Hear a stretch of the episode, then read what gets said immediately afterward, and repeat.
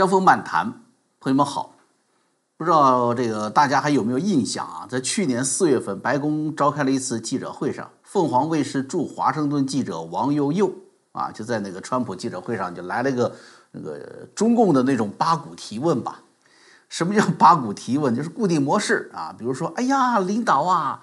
去年底一夜之间，你就让我们彻底脱贫，迈入小康社会了啊！请问您是怎样做到这样为人民不辞辛劳、日理万机的？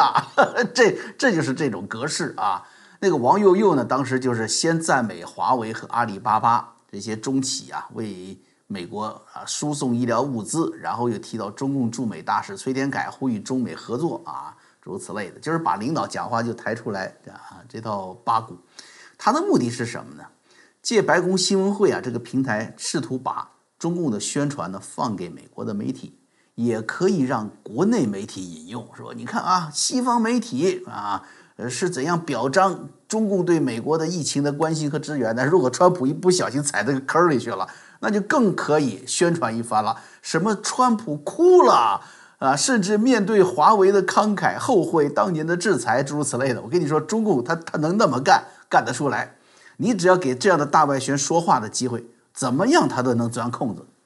哎，这川普当时就很警觉，也很幽默，当即就说：“你这话听起来像是发表声明，而不是记者提问题。”紧接着一针见血问王悠悠：“你在和中国合作吗？你在为谁工作？是不是中国？”王悠悠回答说了自己在凤凰卫视工作。川普说。谁拥有凤凰卫视？是国家拥有吗？王悠悠说不不不不是，是私人公司。当天呢，美国的联邦参议员啊，这个泰德·克鲁兹就发推文揭他的老底儿，说凤凰卫视在美国发动信息战好多年了啊，他们对外称是私人的媒体，实际上就是中共国有的。可是现在呢，啊，已经不需要再掩饰了，中共彻底的脱掉伪装。赤裸裸上阵了，怎么个事儿呢？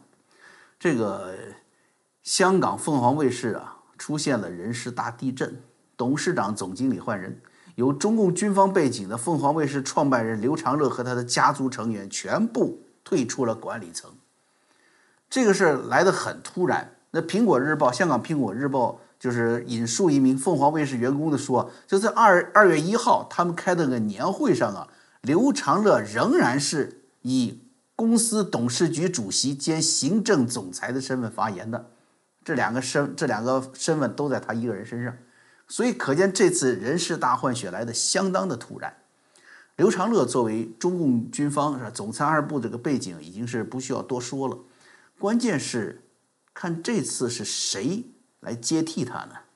哎，如果说还是某个政协、某个商人那种掩护身份，那么这台大外宣的戏是还要演下去的。但是情况变了，接盘的董事长叫徐威，总经理叫孙玉胜，这身份呢都是公开的，中共宣传口的高级干部。这不就等于凤凰卫视放弃二十差不多二十五年的掩护身份，这大咧咧的这个对外宣称，他就是中共喉舌了。那这个事儿是怎么解读的呢？哈，首先我们要注意到呀，就最近一段时间，其实围绕凤凰卫视啊，还是有不少大事儿。有两件最大的事情可以说啊，第一就是它的金融暴雷，第二呢是美国关于中共海外媒体外国人代代理人登记这个事件。先说第一件事儿，这个事儿呢是去年九月底发生的，凤凰卫视集团下属的叫做凤凰金融，挑的大晚上。在他的 App 上发表声明，说什么呢？说因为部分金融产品出了回款不及时的现象，要停止网贷业务。什么意思呢？那就是直接拉下脸说，我还不起钱了，我准备赖账了。这里面涉及了七万投资者，接近一百亿人民币。那大家就开始上门追讨吧，也追讨无门。有些评论说。这是刘长乐这次啊下台的主要原因。那么有没有这个因素呢？啊，特别是结合前一段时间赖小明啊被判死刑，海航的破产，马云的蚂蚁集团的这个股权再分配啊，停止上市这一系列动作呢，看来是有的，的确在对金融系统进行调整。但是在中国，咱们说哈，这个买卖做大了，那就只有政治因素才能扳倒你了。刚才说的那例子，赖小民也好，海航也好，马云也好，都是因为政治因素高于经济因素才遭到了整肃。否则呢，就按照六四之后啊，陈云、邓小平的话来说，我们的后代不就是弄几个钱，玩几个女人吗？但是他们不会来挖我们祖坟。当然了，这这这个，尽管这个邓小平、陈云他们那么说的，中共高级干部啊，好多都是火化的啊，甚至火化了还不算。你看邓小平还要求主动的挫骨扬灰，是吧？自己主动撒到大海里去了，就是知道自己，即便是自己的子孙、自己培养的人、亲信，继续掌握政权，那迟早也会被人民掀翻的。啊，他越赖在台上时间越长，的血债越多，老百姓肯定要清算他的。啊，但这里就说明了什么呢？就说明了刚才说的一点，就是经济上的因素啊，也也就是什么，就是哪个家族多弄了点哪个家族少弄了点，大家可以坐下来商量的，对不对？是不会轻易动赵家人自己的买卖的，特别是凤凰卫视这样的，一直是依靠江家的势力起家扩张的，是不容易动它的。有一个反面例子，二零一七年啊，动过。凤凰卫视当时是北京对凤凰卫视的几个黄金档节目，有个我们很熟悉的《锵锵三人行》嘛，啊，突然就断档了，为什么呢？二零一七年什么年头啊？党的十九大啊，习近平啊，从此确立一尊地位，不是后边还改宪法吗？呃，几个党组织的这个给他的接班人都给废掉了吗？对于凤凰卫视这样属于前朝死党的，他就开始整肃。所以自从二零一七年之后，凤凰卫视已经开始重新站队了。啊，但是由于江家这个势力依然存在嘛，啊，所以呢也没把他往死里整啊，并且在情报系统，这个江家是江家势力是最为顽固的，所以情报系统出身的刘长乐呢得以生存下来。但是呢，那时候开始就低调了，这就是只有中共的政治生态呀，它发生变化了才会下重手。所以呢，咱们说金融暴雷这个经济因素，用这个因素原因来整肃凤凰卫视。那么只能是其中一个，咱们说叫次要的原因，或者说是一个借口，一定会有个更大的政治安排的借口，才会干这个事儿。那么什么样的安排呢？啊，我们一会儿再说。那，第二个事儿呢，就是呃，美国称的这个外国人代理人登记这个事儿啊。刚才说的王悠悠白宫问话这个事件只是一个插曲，虽然说是不作不死，他的一问大家都看着了，谁是凤凰卫视？啊，所以记者素质这么差，是不是？凤凰卫视到底是什么样的一个媒体？大家就去关心关注这个事儿。但是不会因为一个记者问话就去整肃凤凰卫视的，这样理由肯定是不充分的，对不对？真实的情况呢，就是美国方面已经充分掌握了凤凰卫视的背景啊，他的钱怎么来的，运作资金、工作流程，在美国是怎么干的，就认定了他是一个中共大外宣。但是咱们知道呢，去年是四月份放出风来，在六月份最后出台这个这个最终的啊，应该说第二份的外国人代理人登记的名单当中啊，单独就是把凤凰卫视啊，原来预料有他，就后来呢把他给拿下来了。虽然没有把他跟人民日报啊放在一个这个名单上，但是呢，川普呢也下令让凤凰卫视四十八小时之内停止他在业务上操控的。啊，这这么一家大功率电台在美国的业务播出，也就是说什么？就是凤凰卫视的掩护身份呢，已经实质上是不好用了。更有意思的是，因为川普团队的带动，就在美国 FCC 宣布啊凤凰卫视电台业务停止的第二天，台湾文化部就重申说，凤凰卫视因为它的中共投资成分呢，不能在台湾落地。你看，既然大外宣的掩护身份在中共喉舌最。重要最需要进行统战、进行欺骗的两个阵地，一个在美国，一个在台湾，都被揭穿了。那么留下这一层大外宣的这一层掩护的外衣啊，用处就不大了。加上刚才说的，二零一七年后江家势力的弱化，对凤凰卫视被彻底动手换主子的条件呢，啊，咱们说这个条件就就就成熟了啊。那么这里我们就先来看看是谁。换下的刘长乐啊，他有两个职务，一个是董事长，一个是行政总裁嘛啊。董事长谁换掉呢？徐威，徐威现在是中共上海社科院的党委书记，这个职务其实他刚刚上台，他一直是在长期在这个上海主管宣传部门，啊，去年八月份是上海市政府啊，还还还是在担任新闻办公室主任的，从这个职务上调职担任现在这个社科院党委书记职务的。那么他的直接领导，咱们一看就知道了，是现任习近平的师爷，主管新闻啊宣传这个口子，来自上海的政治局常委王沪宁的人。他这个关系啊，要比同样来自上海又承袭了江家势力啊，呃，这个他主管财政吧，主管这个经济改革，现在分管港澳业务的那位韩正啊，这个关系呢。他跟王沪宁的关系要比跟韩正的关系要来的更加亲密，啊，换句话说呢，是习近平更加可以信赖的人物。那么，可能担任凤凰卫视行政总裁这个职务的孙玉胜，是现任中共中央电视台副台长，是主管央视最重要的一个栏目是什么呢？新闻联播的这个主管副台长。哎，你看，知道吧？就是一位是上海新闻办主任，社科院党委书记。是这个权倾朝野的师爷王沪宁的嫡系，另一位呢是主掌中共政权与喉舌的这个这个就喉舌中的喉舌吧，新闻联播的央视副台长，不是央视姓党吗？是不是？实际上也就是姓习呀。所以呢，可以说呢，这两位人往上一换呢，是毫不掩饰、赤裸裸的宣称，香港凤凰卫视就是中央电视台香港分台了。就是中共直接管理的宣传机构，啊，给这个香港的各电视台新闻媒体找了一个正宗的标准的阿爷啊。那么为什么要这么大张旗鼓的呃换人呢？就是因为什么？就是当下中共在香港实现完全统治的需求。因为香港国安法的实施啊，香港已经从这个一个欣欣向荣的国际化金融中心，迅速的蜕变成了一座内地城市。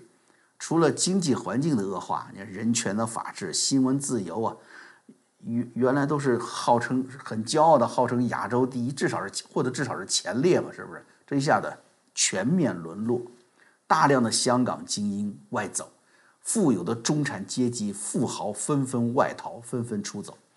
香港实际上已经从一个最豁达宽阔的难民收留城市，你看，收留越南难民，收留东南亚难民，几十年收留大陆逃港难民，它是世界上最啊，这哎呀，这心里说的难受啊，最厚道的啊，最慷慨的难民收留城市，现在好，成为世界上有可能成为最大的一个难民制造中心了。这么巨大的社会变动会怎样呢？那当然是人心惶惶了吧。在这种情况下，控制舆论、扼杀新闻自由啊，进行舆论监控，那就是中共的当务之急了。啊，每天就得喊共产党好，共产党好，共产党是国家的好领导，你就得这这这这么喊口号了，这才是当务之急。原来搞的那个叫什么呢？哎，呃，投给你投点钱，资金渗透，哎，股权结构重组。这一套啊，对香港商业媒体进行实质性改变，但是缓慢改变的老办法，现在不符合在这种乱世当中啊，习近平需要一刀切的集权统治思维的要求了。于是，在香港设立类似中央电视台这样一个有领导地位的直属电视台，变得非常必要。在过去的短短一年半当中，一国两制已经不复存在了。既然说这这底裤都已经被扒下来了，就干脆说宣告我是流氓，我怕谁？哎，就来这个了。邓小平原来不说马照跑，舞照跳吗？什么是马照跑？马照跑就是赌博嘛，是吧？什么是舞照跳？不就是卖淫，就是色情这个行业嘛？邓小平说马照跑，舞照跳，这这已经不是中共的宣传重点了啊！不用再么欺瞒了，用于这个瞒天过海的凤凰卫视这个掩护身份呢，也不需要了。要让位于直接宣告中共宣传一哥来到香港，要让位于这个需求了。哎，大家得为马首是瞻！你你得知道谁是中央领导来了，这个意思。这个跟中联办说直接宣布要对特区政府指导工作，哎，是一个动机。那么刚才说的那个凤凰金融的暴雷，要解决凤凰金融的暴雷呢？我刚才说了，它是次要要服从服从一个政治安排，是不是？是为了一个更高的政治目标服务的借口。哎，另外还还可以一石二鸟，你知道吧？人说这个换换换头部是什么？欺骗普通群众。啊，尽管这个凤凰卫视是急于切割凤凰金融，说凤凰金融跟我们没什么关系，大家很不服气嘛，对不对？不就是那打着你的旗号，当年在义乌的时候还是你刘长乐亲自宣传的嘛？凤凰金融多么好，是不是产品得多么好啊？大家是看中你凤凰卫视的凤凰卫视的实力才投资的，那大家肯定很不服气，你的切割是切割不了，啊，所以正好是什么？这么一换。可以消弭民愤啊！你看，我们已经惩罚了刘长乐，换掉他了啊！这个惩罚凤凰卫视领导了，大家消消气儿。第二个实际上就是顺势的这个大动作，建立在香港的中央电视台啊，董事长和台长都是中共正式的干部。以后大家呢要找表哥、找表爷啊、阿姨，不用大街上乱找了啊。宣传口的那电视台的，你直接就去原来的凤凰卫视的办公楼啊。现在。可能以后牌子都会换，就中央电视台香港分台，到那儿就行了，是吧？虽然有一石二鸟的作用，大家明白了，可是大家会问，为什么专门挑这个时间点来做呢？除了金融暴雷啊，这个除了凤凰卫视身份在海外普遍被识破之外，更重要的是什么？就是美国政府换届，拜登呢对中共不是说这个叫做。战略耐心嘛，当然就被中共很清晰的解读为是一个难得的至少四年的窗口期。嗯，现在中年以上的就是朋友们吧，咱肯定会记得中共有一个老片子，好像《洪湖赤卫队》，记得吧？叫《洪湖水啊，浪打浪》，就那个片子，里面游击队长韩英说，毛泽东的所谓什么，哎，叫做战略方战术方针嘛，叫敌进我退，敌驻我扰。啊，敌疲我打，敌退我追，记得吧？但是他说那么一套战术，川普时期的强硬步步进逼，中共就一路退缩。他能做的就是吹吹牛，说你们美国搬起石头砸自己的脚啊，把自己砸一个包，然后说砸你自己脚。现在呢，拜登上台，战略耐心这话一出，哎，中共当然就解读为好这。